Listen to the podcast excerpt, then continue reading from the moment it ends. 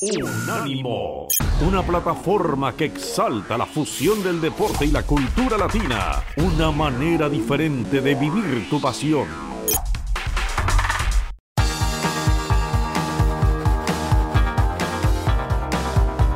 Universo Premier, tu podcast de la Premier League.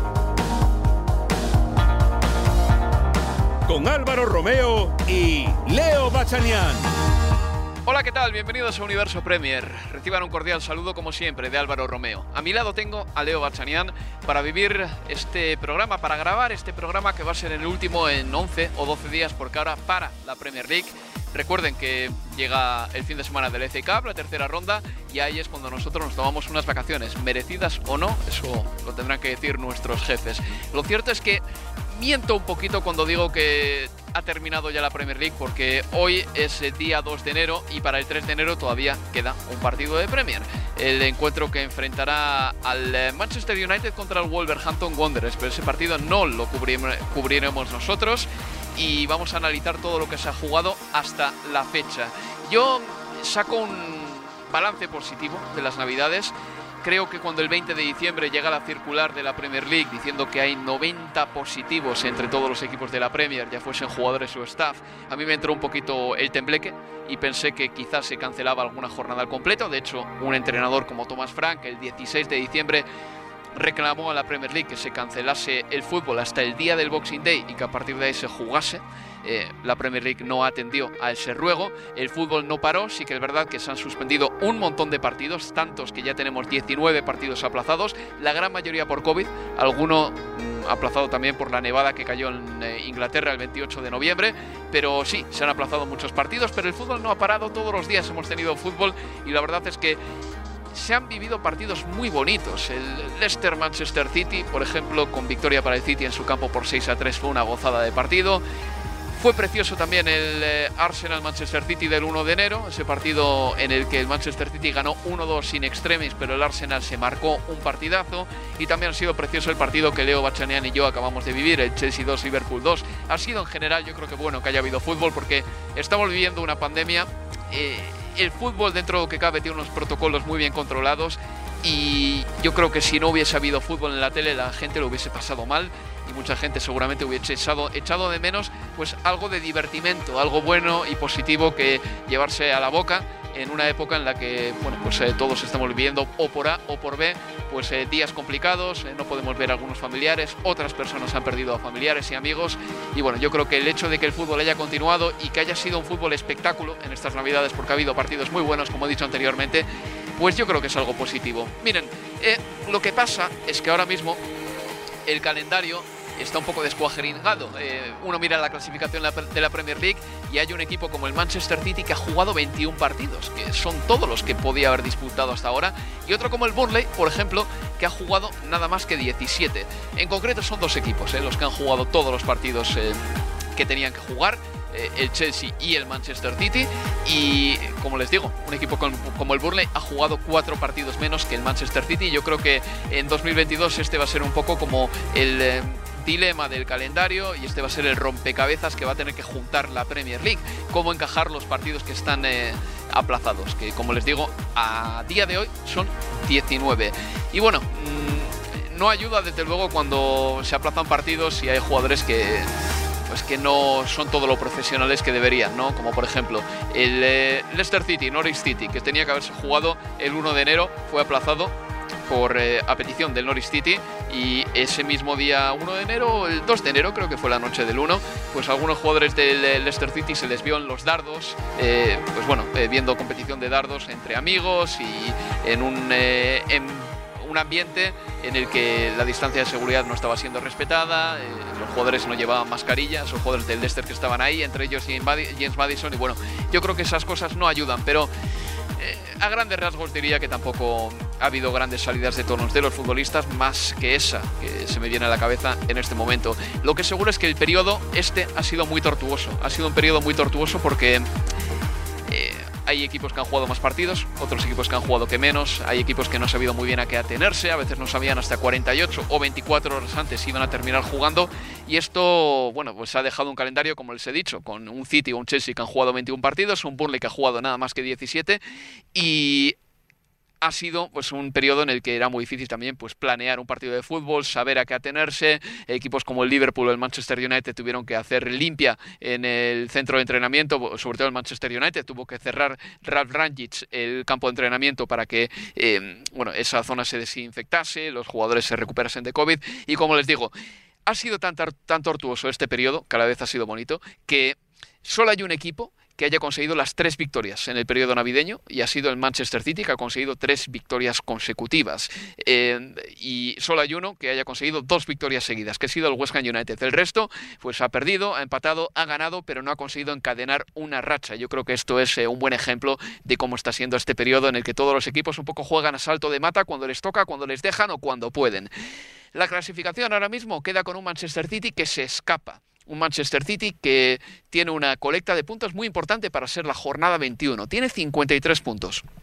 10 puntos más que un Chelsea que ha jugado el mismo número de partidos. El Chelsea tiene 43 puntos y el Liverpool tiene 42 puntos, está a 11 del Manchester City, pero ha jugado un partido menos que el equipo de Pep Guardiola. El Arsenal ahora mismo es cuarto con 35 puntos y luego echaremos un vistazo más eh, a la tabla porque es verdad que hay equipos que tiene por debajo el Arsenal que han jugado menos partidos también como el Tottenham y el Manchester United y si ganasen lo que tienen pendiente, eh, escalarían posiciones y superarían al Arsenal en la clasificación. Aparte de todo esto, aparte de la tabla, también percibo una hostilidad contra los árbitros, sobre todo una hostilidad virtual online que yo no recordaba haber visto en Inglaterra, sobre todo a raíz de ese partido entre el Arsenal y el Manchester City, que tuvo polémica, sí, pero me parece que em, las faltas de respeto al colectivo arbitral están eh, pasándose de la raya en estos momentos. A mi lado, como les digo, tengo a Leo Bachanian para vivir este universo Premier. Hola Leo, ¿qué tal? ¿Qué tal? Muy buenas, Álvaro. Bueno, Leo, eh, imagino que de todo lo que he dicho en la introducción puedes estar de acuerdo y puedes discrepar con alguna cosa.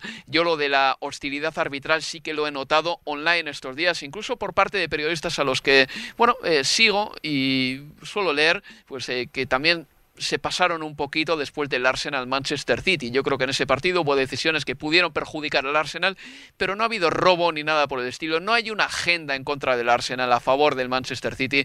Quiero desligarme de esas conspiraciones, pero me da un poco de pena también que eso llegue a Inglaterra. La, agenda en general es en busca de, de, la polémica, ¿no? Y siempre está la polémica por, por encima de, del juego. La puedo entender si querés en partidos como, como el de ayer, donde bueno, el, resultado obviamente termina siendo eh, de apenas un gol y en tiempo de descuento, y cuando hubo dos situaciones en algún punto similares y solo una se manejó de una forma y la otra de manera diferente. Me, refiero a la acción, por ejemplo, con el partido 0 a 0 entre Odegaard y, y, Ederson, que no fue revisada en el bar, y la acción del penal a favor de, del Manchester City, que sí valió que mandaran al árbitro a que chequeara el monitor eh, así en el en el campo de juego por la acción de que finalmente cobraron falta de, Chaca sobre, sobre Bernardo, pero es en general ya una, una cuestión que, me parece viene de, hace un tiempo. Recuerdo, por ejemplo, cuando el Leicester venció 9 a 0 al, al Southampton, y, parte del análisis que, se veía inmediatamente en televisión o en algunos medios o en las redes era si el quinto gol eh, tendría que haber sido convalidado o no. En un partido que terminó 9 a 0 se buscaba la polémica de uno de los goles en lugar de hablar del juego. Y creo que finalmente se termina exacerbando ahora en estos días. Sí es verdad y entiendo que parte de esa bronca con el colectivo arbitral tenga que ver con la con que no hay ¿no? un estándar en la toma de, decisiones. Así como la Premier es súper discrecional para decirnos qué partido se suspende, se posterga y qué no, y no terminamos de entender por qué unos sí y por qué otros no, con las decisiones de los árbitros también nos preguntamos lo mismo, por qué algunas se revisan y otras no. Ayer, por ejemplo, yo estando ahí en, la cancha, no me parece penal ninguna de las dos, pero sí entiendo la bronca de por qué se revisa una sí y por qué la otra no. Pero Leo, si yo le mando un email a la Premier League, en cuanto un árbitro toma una decisión, me contestan a la carrera y me dicen por qué ha tomado el árbitro esa decisión. ¿eh? Quiero decir que, porque el árbitro se comunica con, em, con los eh, que están en la sala del BOR y esos que están en la sala del BOR automáticamente se quedan con el titular de por qué el árbitro ha decidido que este gol suba al marcador, por qué esto ha sido penalti, por qué no. Si yo se lo pregunto a la Premier League, sí que existe esa transparencia y me lo dicen. ¿eh? Quiero decir que por ese lado bueno, mm, yo creo que están haciendo lo que tienen que hacer. Pero leí hace poco, hace como una semana, dos semanas, un artículo de un periodista muy bueno, aquí inglés, que se llama Daniel Storey, y decía que uno de los problemas que hay en Inglaterra ahora mismo es que desde que se ha implantado el VAR, se pone a dos árbitros de élite a arbitrar un mismo partido. Uno está en el campo, otro está en la sala del bar, lo que significa que hay menos árbitros de élite arbitrando todos los partidos. Porque claro, eh, eh, hay... Eh, cada partido importante requiere de dos árbitros, cada partido de élite, ¿de acuerdo?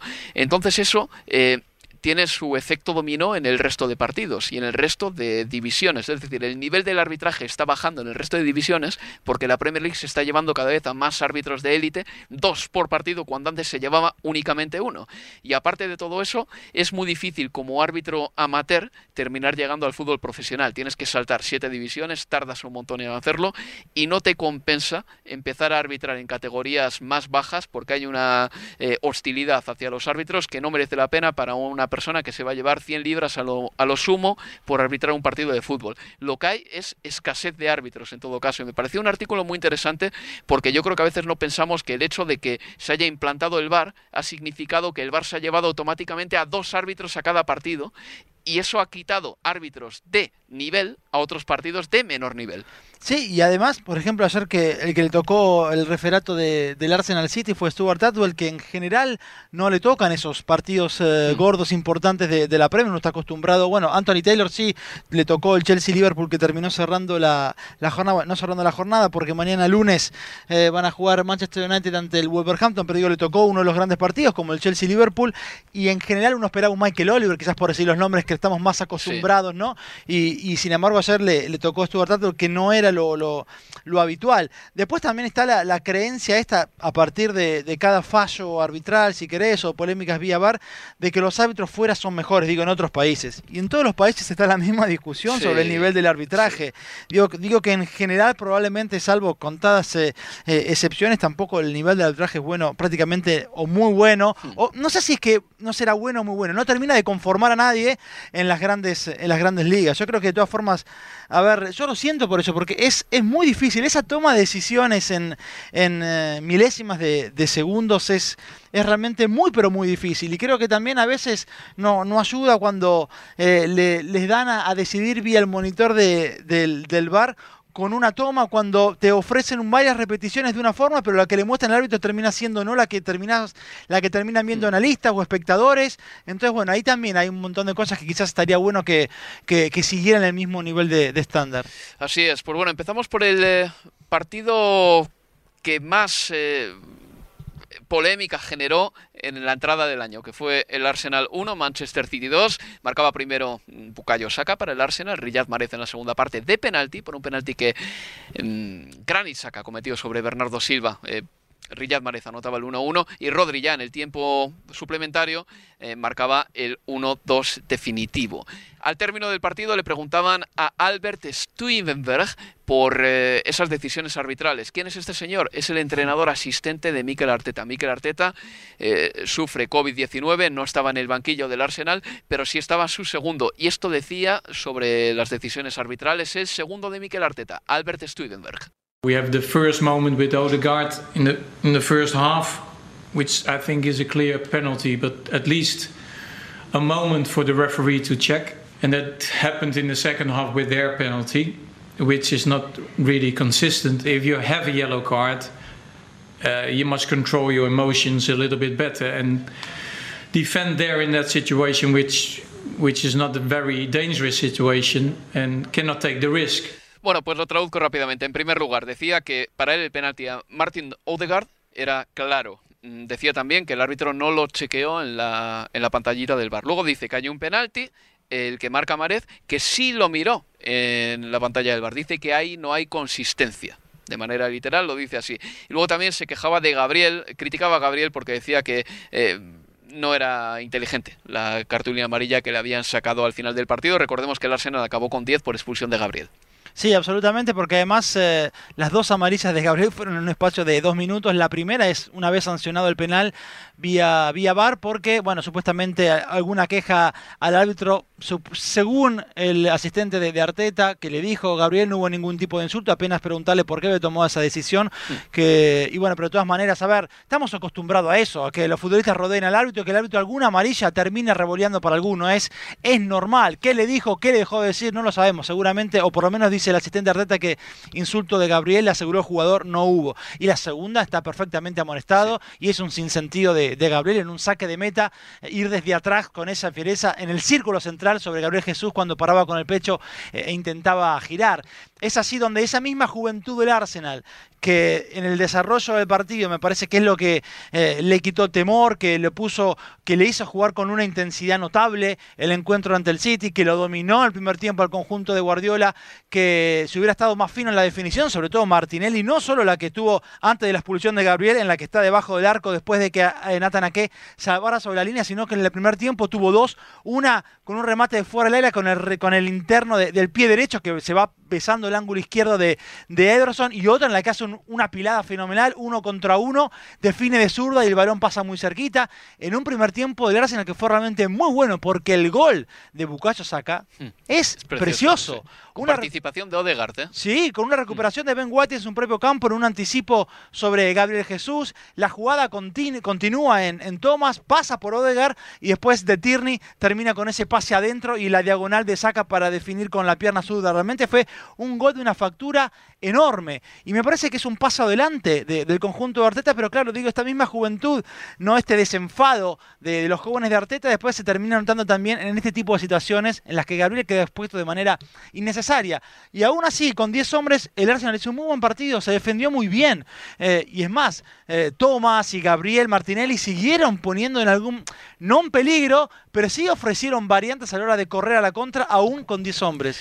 Has abierto muchos melones, ¿eh? en Perdón, esta conversación. sí. No, no, no, pero vamos uno por uno. Martinelli es un tipo que tiene mucha autonomía, al margen de cómo vaya el partido. Es un futbolista que tú le das la pelota cerca de, de tu propio área, lejos del área rival, y Martinelli es capaz de transportar ese balón hasta el área rival él solito, como hizo en la primera parte en una ocasión que me recordó te voy a decir una cosa, la, la- la zancada me recordó a cualquier jugador rápido, vamos a decir Richarlison, por Sí. decir un compatriota suyo, ¿de acuerdo? Pero, ¿cómo cuando parece que va a perder el balón y finalmente te consigue escabullirse y filtrarse y sacar el disparo, me recordó a Lionel Messi en la Copa América 2007, cuando marcó un gol muy parecido, no me acuerdo contra quién, arrancando desde la izquierda, contra Colombia, creo recordar, que parece que va a perder un balón y al final se filtra y chuta. Eh, eso es muy típico de Lionel Messi joven, cuando parecía que la pelota se iba fuera y conseguía finalmente...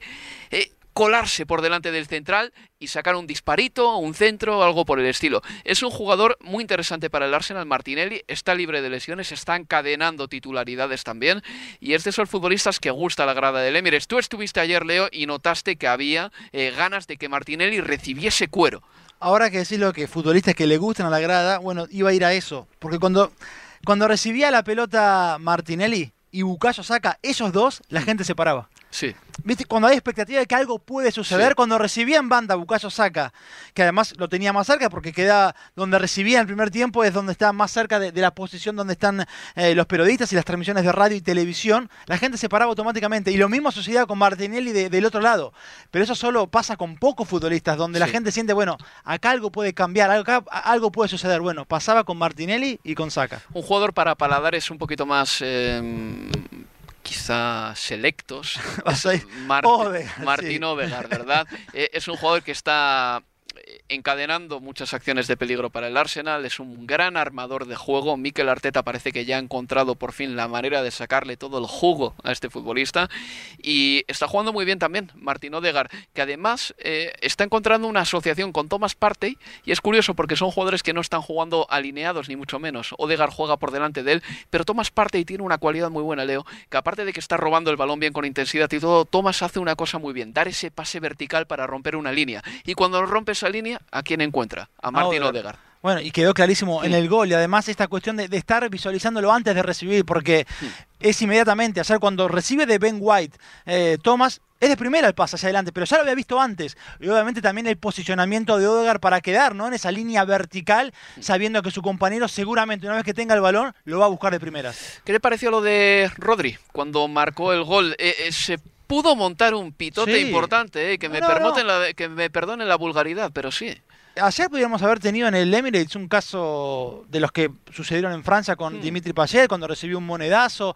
Digo, faltó un poquito de puntería nada más, porque encendedores le tiraron, botellas de plástico, hasta rollos de, de papel higiénico. ¿Quién va al campo con un rollo de papel higiénico? hasta un, hasta un pastel de carne, un meat pie. Que me lo diga a mí. Pero, a ver, yo no me voy a horrorizar porque pasa en todos lados, Álvaro. Sí. Pero sí también creo que allí la responsabilidad también en parte es del futbolista. Porque Rodri tenía a su gente del otro lado, ¿eh? No es que tenía que correr toda la cancha como hizo en aquel momento a De Bayor para gritárselos en la cara a los hinchas de, del Arsenal cuando convirtió marcando para el City. Es que Rodri convirtió y la gente del City estaba detrás del arco donde él convirtió, en lugar que a la derecha hacia donde corrió, al otro lado. ¿Qué mejor que ir a festejar un gol en el último minuto con tu gente que además viajó eh, desde muy temprano, eh, sabiendo que no hay muchos servicios de trenes por la cuestión de la pandemia, que no hay... eh, entonces, andá a festejarlo con tu gente. Era obvio que iba a suceder eso también, pero es peligroso al mismo tiempo. Yo insisto, estuvimos a que hubiera un poquito más de puntería a estar hablando hoy de otra cosa, mucho Y- más seria. Hizo una de Bayor.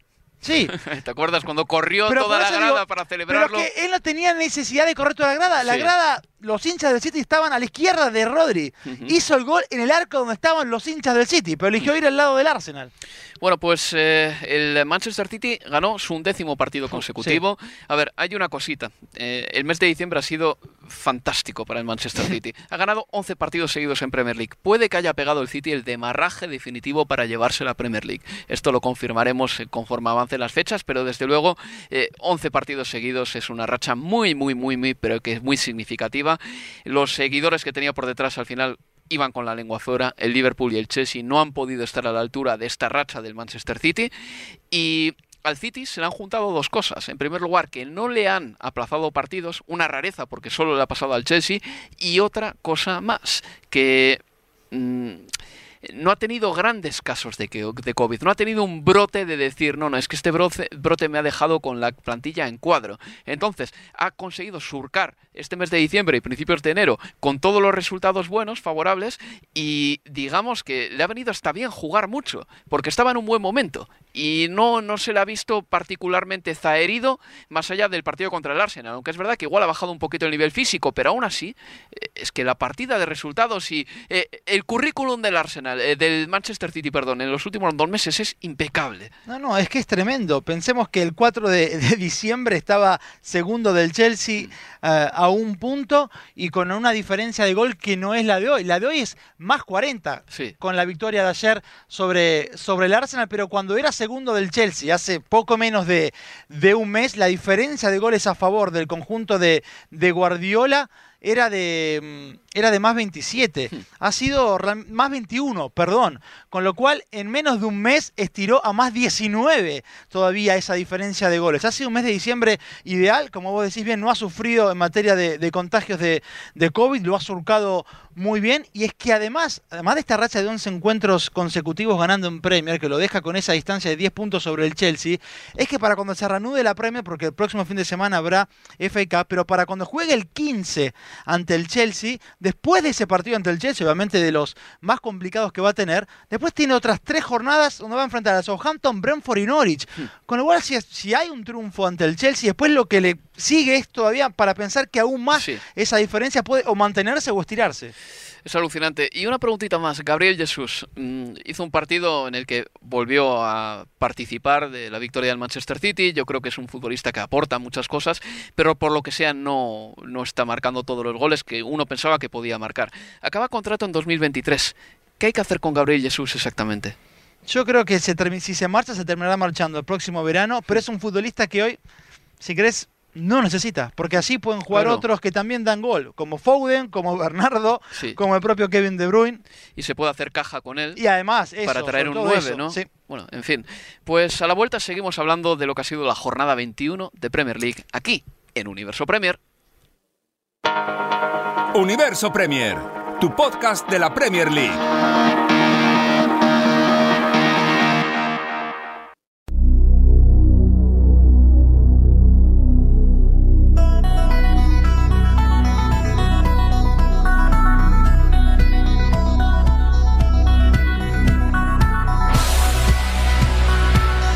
En Universo Premier. La jornada 21 nos regaló un partido precioso. El 2 de enero, en Stamford Bridge, el Chelsea y el Liverpool empataron a dos. Fue un encuentro en el que la primera parte nos regaló cuatro goles, en la segunda mitad ya no hubo más tantos. Eh, a ese partido llegaban tanto Chelsea como Liverpool, diría que con la obligación de ganar, porque si no, bueno, el Manchester City se les escapaba a los dos. Terminó el partido en empate, como les he dicho antes, el Chelsea está ahora mismo a 10 puntos del City, el Liverpool está a 11 puntos del Manchester City, pero Leo Bachanian, es que nos lo hemos pasado genial y yo creo que ni Liverpool ni Chelsea tienen nada que reprocharse. Por cierto, en la previa del partido se supo que Romelu Lukaku quedaba fuera de la convocatoria. Vamos a hablar de todos el primero, pero en primer lugar, Leo, dame una impresión general de ese partidazo, por favor. Es que realmente fue eso, ¿no? un, partidazo. Me parece que esta cuestión de que llegaban ambos, uno el Chelsea a 11 y el otro el Liverpool a 12 puntos, eh, hizo desde el arranque un partido en el que ambos sabían que la necesidad era llevarse los tres puntos, de que el empate en materia de perseguir al City no le valía a ninguno de los dos y creo que a partir de ahí también, ¿no? Se vio esa urgencia y esa intensidad disparada por esto, por la distancia que hay o que había antes del encuentro respecto de, del Chelsea. Yo creo que eso los empujó a ambos conjuntos a, estirarse lo más, eh, lo más que pudieran en busca de los tres puntos. Por eso quizás acostumbrados más que estamos a un eh, Chelsea que sabe abroquelarse un poquito más, esta vez lo vimos mucho más estirado. Yo creo que por esa urgencia de saber que había que ganar o ganar.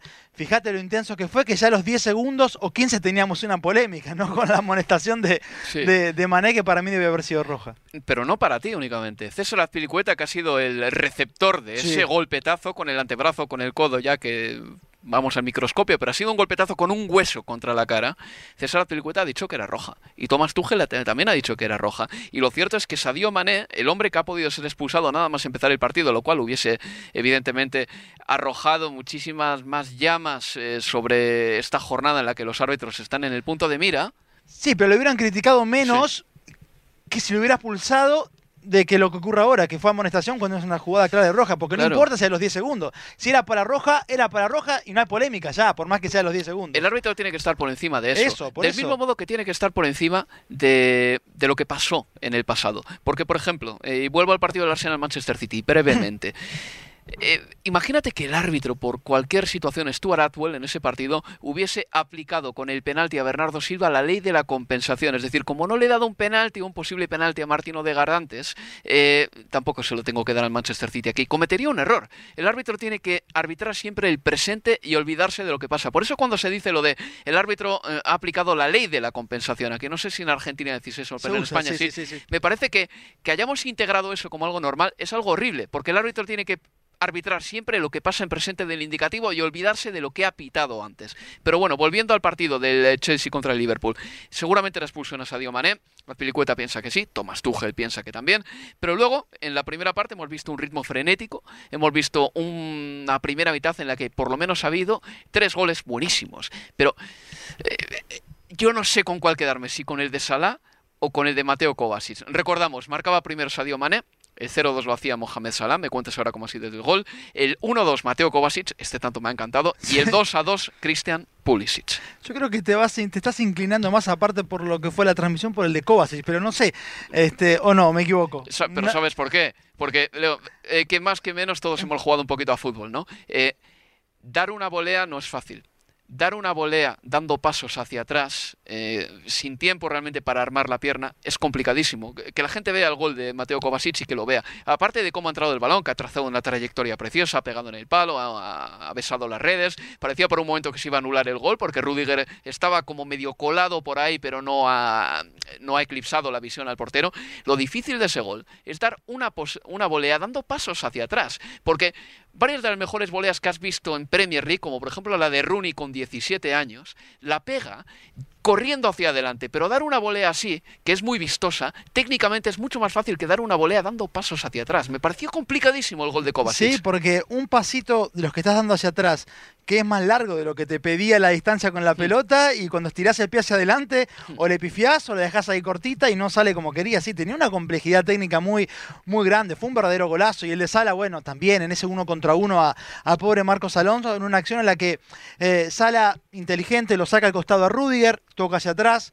Así se enoja Rudiger porque cuando da el pase sale hacia atrás para Fabiño, que queda claro de frente a, al área del Chelsea, no hay nadie encima de él. O tarda Kovacic e Inir en busca de, de, Fabinho, la pelota va para Alexander Arnold y después el pase de Alexander Arnold es también una maravilla. Pero claro, estaba Rudiger fuera de sitio porque se había quedado discutiendo, pidiéndole a Kovacic que presionara. Y después cuando Alonso intenta cubrir ese espacio vacío, ya Sala con un movimiento del cuerpo, sin tocar la pelota, le hizo creer a Alonso que iba a retroceder Sí. o que iba a enganchar hacia adentro. Y Sala siguió. Y después definió muy bien el primer palo. Engañó también al arquero, a Eduard Mendy, porque Mendy tapa lo que todos pensamos. Bueno, va a buscar el palo más alejado. Y la termina poniendo sobre entre Mendy y el poste. Un verdadero golazo. No puede haber mejor escaparate para la Premier League que los primeros 45 minutos que se han vivido hoy en Stamford Oh. Bridge, Leo. Yo creo que eh, en partidos como, o en primer tiempos como el de hoy, o el partido entre Liverpool, Tottenham y Liverpool, que también fue un partidazo y también terminó 2 a 2, yo creo que ahí la Premier eh, se debe plantear, ¿por qué no pedimos un poquito más para renovar los contratos de Sí, televisión sí, sí, ¿no? sí. al extranjero o mismo los, eh, los contratos de, domésticos de, de la Premier? Porque realmente es ahí donde partidos como estos te muestran que hoy por hoy está un pasito por encima de todas, sinceramente. Una pregunta, en la segunda parte, Leo, eh, ¿tú crees que Jürgen Klopp ha acertado con los cambios? Porque me da la impresión de que no. Eh, creo que... Club desde la casa, decide diciendo la linda. Ah, vale, bueno, sí, bueno, sí, vale, claro, pero quiero pensar que los Claro. cambios los hace Klopp, ¿no? Y lo mismo pensás hacer Sí, con Arteta, sí, sí, sí, bueno, que están en comunicación, está claro, no es que estás en casa sin... eh, Vale, bien, me, sin me ha viendo. salido casi por defecto. Decir Pero Klopp. En el- entiendo, en el, pero- banquillo de Liverpool estaba eh, eh, Pepín Linder, se llama. pero no sé cuánta autonomía hubo allí, lo mismo hacer con Claro. el partido del Arsenal-Manchester City, Pero es que claro. le ha quitado a Sadio Mané cuando el partido iba 2 a 2 todavía. Y Sadio Mané se va a ir ahora con la selección se- de Senegal. Jürgen Klopp no tiene que pensar, oh, no quiero que Sadio Mané llegue cansado a la concentración con su país. Jürgen Klopp tiene un que. minuto para el claro, partido, era el minuto 89 salió Mané. es mejor quedarte con Sadio Mané en el campo en el minuto 89 porque puede cazar una ocasión de gol por aquí o por allá. Que sacar a un jugador que no tiene tanto gol como él. Yo creo que tuvo que ver con que los tres o cuatro minutos previos al cambio de Curtis Jones, que termina siendo el último por, eh, por Sadio Mané. Parecía que el Chelsea estaba terminando algo mejor el partido. Había ingresado Hudson Odoi, Hmm. continuaba eh, Pulisic en esa posición, por lo menos extraña para mí. Por ahí algún otro me puede decir que escucha el podcast. No, pero ya Tuchel lo utilizó en algún momento. Yo la primera vez que lo veía jugando como carrilero por derecha Pulisic, bueno, Hudson Odoi ingresó para jugar en lugar de Havertz. Mal partido de, de Havertz, pero al margen de, de eso, en los minutos previos a ese cambio de, de Mané, yo podía pensar, si me preguntabas, bueno, ¿a quién ves para marcar el tercero? Lo veía más firme al conjunto de, de Tuchel, y de hecho estaba la grada algo más encendida porque había habido unos acercamientos, no chances o oportunidades de gol clara, pero sí acercamientos de, del Chelsea, y yo creo que allí Klopp vía Linders habrá pensado, bueno, basta, el punto al final de cuentas Sí.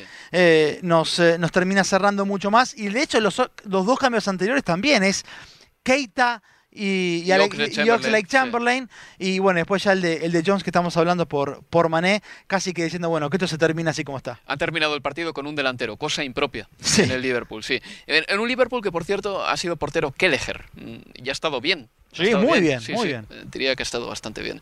En definitiva, que antes del partido ha habido polémica. Ha habido polémica porque Romelu Lukaku dijo esto a Sky Italia hace tres semanas y bueno, esta semana sus declaraciones han tenido eco en Inglaterra porque también Sky Italia ha tardado cierto tiempo en eh, publicarlas.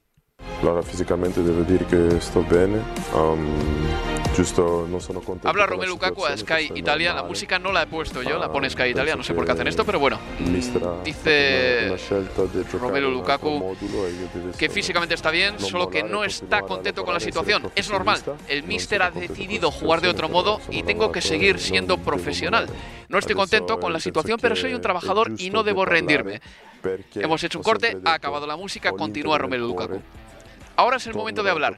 Llevo al Inter en el corazón y espero poder volver a jugar en el Inter. Estoy enamorado de Italia. Esto dice en referencia a cómo se despidió del Inter. Y este es un mensaje a los aficionados interistas.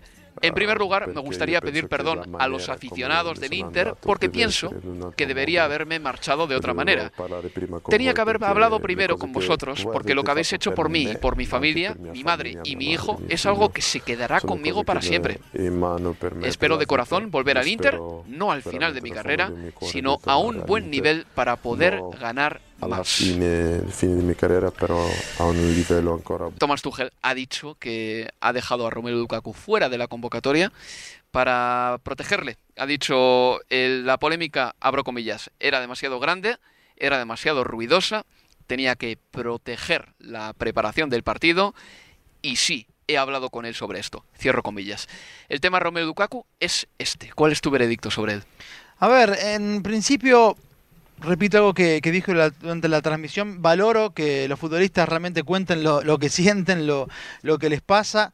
Obviamente, eh, el momento en el que se muestra la entrevista, esto lo excede a Lukaku, él la dio hace tres semanas y, la entrevista, bueno, cae en un momento además donde ya hace tres semanas el momento del Chelsea tampoco era eh, el mejor, pero tres semanas después, en este diciembre complicado o comienzo de 2022, es aún peor de lo que estaba para cuando Romelu Lukaku dio eh, esa entrevista, ¿no? Y, termina impactando por eso en la preparación de un partido tan importante y la decisión de Tuchel de, de- de dejarlo fuera. Ahora bien, también entiendo, así como valoro que el futbolista se exprese, realmente diga lo que le parece, lo que siente, tanto que hablamos de, de futbolistas que responden siempre con el cassette, Sí. por una vez que alguien cuenta lo que, lo, lo que siente y el amor que siente por una ciudad y por un club, sí. O, o tanto, Leo, y permíteme meter la cuña aquí, o tantos gestores de imagen y de redes sociales que estandarizan el mensaje hasta hacerlo plano, aburrido, taciturno, tedioso y totalmente indigerible. Por eso, en parte de la polémica con Lukaku y de la bronca, se repetía mucho algo que, si lo pensás bien, bueno, te habla mucho del fútbol moderno, pero que al mismo tiempo no tiene demasiado, no sé si tiene sentido o no, pero que es una de las cosas que yo nunca termino de, de- de estar, de, de acordar del 100%. Esto de, la entrevista no fue autorizada por el, Manchester, por el, por el Chelsea. Se repetía todo el tiempo, no fue autorizada, porque así viven estos futbolistas. No pueden hacer nada sin tener la autorización del club. Y al final vos pensás, pero ¿por qué le tiene que preguntar el Romero Lukaku al Chelsea si quiere darle un mensaje a la gente con la que compartió dos años que para él fueron hermosos para él y su familia? Sí. Y de la que siente que no se despidió de la misma, de la manera que él creía que debía haberlo hecho. Porque el mensaje o la, la idea de la entrevista era esa en particular. Después, claro, bueno, le preguntan por su momento en el Chelsea y él no estaba conforme, eh, critica así el sistema de, de Tuchel, que no era, o que lo había cambiado respecto de cuando él llegó. Y, claro, y eso, y lo que termina haciendo mucho ruido es quiero volver, pero quiero volver cuando esté todavía ah, para dar al, el máximo nivel. Y, ahí es ahí donde entiendo la, bronca de- del hincha del Chelsea, porque creo que bueno, ese mensaje es me quiero ir ya. Lo que pasa es que en el Chelsea, en el seno del club, no tenían ningún, no tenían esta percepción para nada. Esto es lo que ha pillado desconcertado a Thomas Tuchel, el hecho de que de repente salgan estas declaraciones de Romelu Lukaku en las que, digamos que da pistas sobre un posible mm, desencanto con su presencia en el Chelsea, pistas que quizá no tienen que ser exactamente un desencanto, sino más bien pues eh, que no estoy tan bien como estaba en Italia o que me estoy adaptando, pero bueno, en el Chelsea no tenían siquiera la mínima sospecha de que Romelu Lukaku estuviese sintiéndose así. Esto es lo que ha pillado perplejo a Thomas Tuchel y fuera de juego también al técnico alemán. Eh, lo que está claro es que Romelu Lukaku tiene amor por Italia y lo que está claro también es que, y una cosa que me parece interesante porque ya tiene más que ver con el análisis futbolístico, es que Romelu Lukaku dice que se ha llevado una preparación física que se la lleva para toda la vida. ¿Cómo les tiene que poner los jugadores a Antonio Conte? Absolutamente, Sí. bueno, ¿no? Eh, y yo creo que por eso la buena noticia para el Tottenham y que ya la están disfrutando es eso, de tener un entrenador como él, pero es verdad que, que hable tan bien de lo que fue Sí. sus dos años en materia de preparación física, psíquica también, en cómo cambió su, su alimentación eh, en Italia y todo de la mano de, de Conte, que lo tuvo dos temporadas, en una eh, no pudieron ganar la Serie A, en la segunda sí lo hicieron, y bueno, eh, es realmente... Y de hecho, bueno, Lukaku también lo que dice es de no ser porque el Inter no accedió a lo que él pedía para la renovación de su contrato, eso hubiera quedado. Ahí también creo que también la bronca de al final pagamos tanto y este chico no quería venir. Claro. La realidad también es parte también de, de ahí de, de cierta bronca. Por cierto, tiene mucho mérito estar a tope físicamente en Italia con la gastronomía que tiene ese país, el Leo, porque creo que se come, en pocos sitios se come mejor que, que en Italia. Bueno, esto por Romelu Lukaku. Luego decir también que el Chelsea tiene ahora mismo, tiene ahora mismo a cuatro zagueros que terminan contrato en junio de 2022. Se presenta para mí un año muy importante para la dirección deportiva del Chelsea. Roman Abramovich supervisará todo, pero será Marina Granovskaya quien se remangue y tenga que trabajar con Rudiger, que termina contrato, Azpilicueta, que concluye contrato también, también Thiago Silva y también Christensen. Aparte de todo eso, hay dos jugadores integrantes del equipo clave, la medular del Chelsea, que son N'Golo Kanté y Jorginho, que acaban contrato en 2023, van a firmar su último gran contrato y aquí van a estar un poco como las aguas subterráneas del Chelsea, a ver qué es lo que consiguen sacar, qué es la, cuál es la política que siguen con jugadores como por ejemplo Jorginho y Kanté, que están, bueno, pues eh, al borde de la treintena, si no tienen ya 30 años, y que van a pedir mucho dinero porque es que se lo han ganado. Sí, absolutamente. Y esto que parecía, ¿no? En momentos le hemos hablado que la crítica o que le pasaba generalmente al Arsenal, esto de dejar futbolistas Mm. eh, sobre el fil, sin renovar, sobre el filo de la, finaliza- de la finalización de sus contratos. En definitiva, lo que estamos viendo, no solo por los futbolistas que marcas del Chelsea, sino porque el otro día repasamos en Manchester Burnley la cantidad que hay que terminan Sí. este verano sus contratos y no han renovado, es cómo ha cambiado el poder. Y el poder está definitivamente en los futbolistas que entienden, que saben, no son tontos de que lo mejor para su beneficio económico llegar a este tipo de situaciones Sí. en las que prácticamente eh, se puede hacer una subasta para quedarse con los servicios de, de quien sea, te llames Pogba, Rudiger, Christensen o el que sea que esté en esa lista, que son muchísimos y todos enormes futbolistas. Y, y creo que va a ser la norma de acá en más. Ya no se trata, antes tenía la tendencia a pensar, bueno, ¿qué estarán haciendo mal? Los dirigentes, quienes estén a cargo de las renovaciones para que llegara a esta situación de tener tres, cuatro futbolistas y además, bueno, nombradas todos que son casi una piedra basal, por lo menos del, del Chelsea. Rudiger, importantísimo. Sí. Sí. está el capitán. Thiago Silva, que dio mucho más de lo que particularmente yo creía que podía dar, pero también vital en la, en la consagración de, de- de la Champions, en el andar del conjunto de, eh, de Tuchel. Y Bueno, Christensen. Y Christensen. Todos Ah, acaban contrato en 2022, Leo. Y luego Jorginho y Kanté en 2023. No, Y Marcos Alonso también en 2023. Pero Marcos Alonso tiene, bueno, al sucesor que es Chilwell, ¿no? O sea, quiero decir que hay por lo menos hay un recambio claro. Bueno, pero después del Liverpool, si bien vos marcabas y, y acertadamente que el reemplazo de Firmino ya se entiende que es Diogo Jota, bueno, el brasileño Sala y Mané también, tres hombres que terminan sus contratos en el verano de, de 2023, que ya ingresan en los últimos 18 meses. Así es. Pues bueno, vamos eh, con el resto de partidos de la Premier League. El Watford perdió en casa 0-1 contra el Tottenham. Eh, no nos esperábamos eh, una victoria del Tottenham in extremis, pero en el gol de Davinson Sánchez, Son mete un balón que es medio gol, Leo. Ese saque de falta potentísimo al núcleo del área, del área pequeña, con que Davinson tocase con un cabello. El balón iba a entrar en la portería seguro. Sí, muchísima. Le dio eh, violencia, rosca exacta y el salto también de, de Davinson Sánchez fue en el momento justo, en el minuto 96. Es el, fue el gol del Tottenham más. eh, eh, que más tarde Tardío, llegó, sí. más tardío en, eh, en la Premier para, para ellos, el de Davinson Sánchez. Bueno, así como ante el Southampton, eh, el Tottenham mereció un poquito más que el empate. Terminó eso, de hecho, Conte habló de una oportunidad perdida eh, entre semana por no llevarse los tres puntos, dos goles anulados también vía VAR, uno a Harry Winks, otro a, a- a Harry Kane, en un partido que había hecho méritos para ganarlo.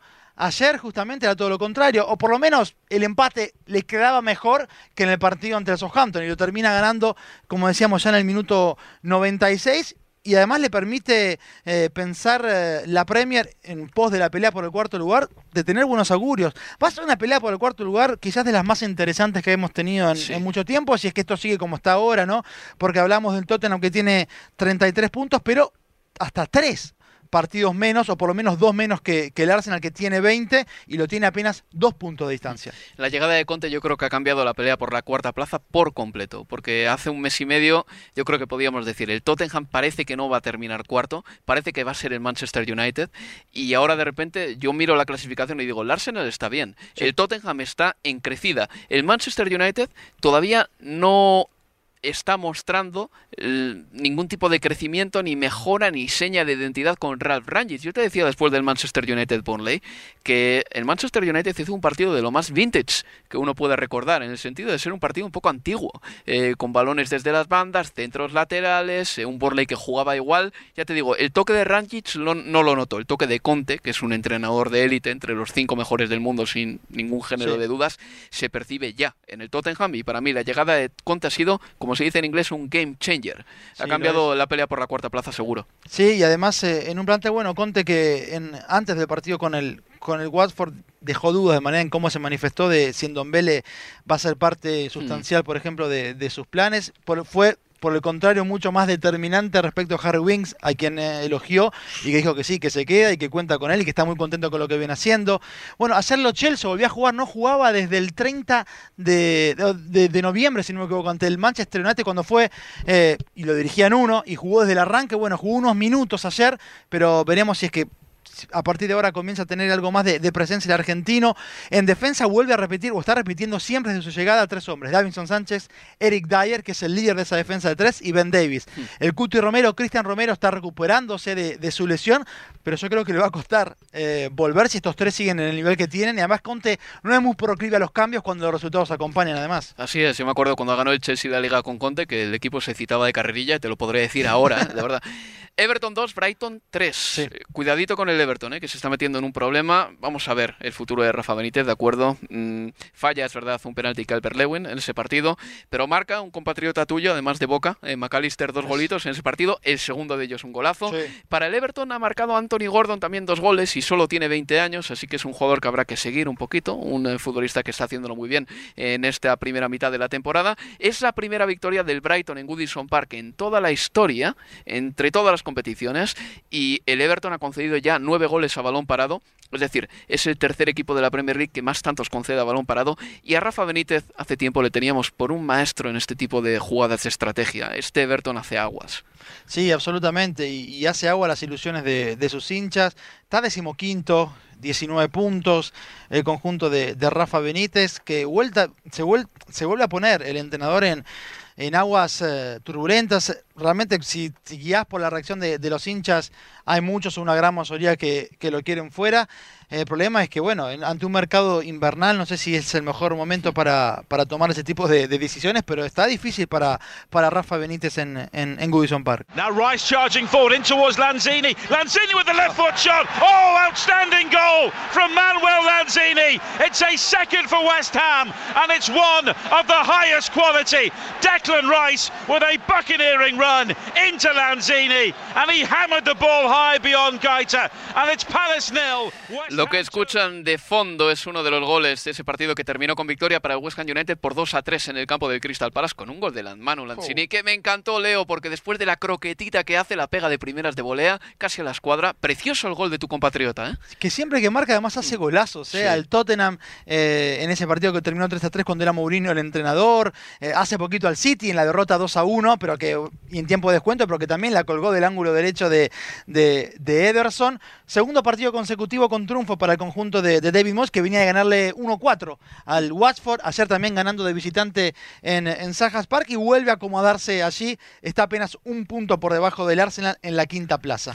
Y otros resultados de la jornada, el Brentford le ganó 2-1 al Aston Villa con remontada además del equipo de Thomas Frank, el Leeds United le ganó 3-1 al Burnley, así como el Manchester United y el Burnley parecían dos equipos similares, solo que uno tenía más eh, llamaradas arriba que el otro, el Leeds United ha pegado un repaso al Burley muy importante, lo necesitaba el equipo de Marcelo Bielsa y esto ha sido todo realmente en esta jornada para el eh, día de mañana, para el lunes queda ese partido entre el Manchester United y el Wolverhampton Wanderers y después vendrá la FA Cup y después vendrá más fútbol y después empezarán a reprogramar los partidos y después me pegaré un tiro Leo y tú también porque no sabremos ni por dónde nos da el aire, pero bueno, ha sido un placer estar contigo en 2021 y 2022 ha empezado muy bien. Te deseo lo mejor para este año. Lo mismo, feliz año y un placer nuevamente estar aquí en eh, Universo Premier. Pues ha sido un placer estar con todos ustedes y recuerden que volveremos dentro de 10 días con Universo Premier y ya con la jornada 22 de Premier League. Entre medias, la FA Cup. Si pueden, síganla porque es la competición más vieja del mundo y es una competición preciosa, de verdad. Un abrazo de Álvaro Romeo desde Londres, me despido y que tengan un buen día de Reyes si es que lo celebran. Adiós amigos, adiós. Universo Premier tu podcast de la Premier League.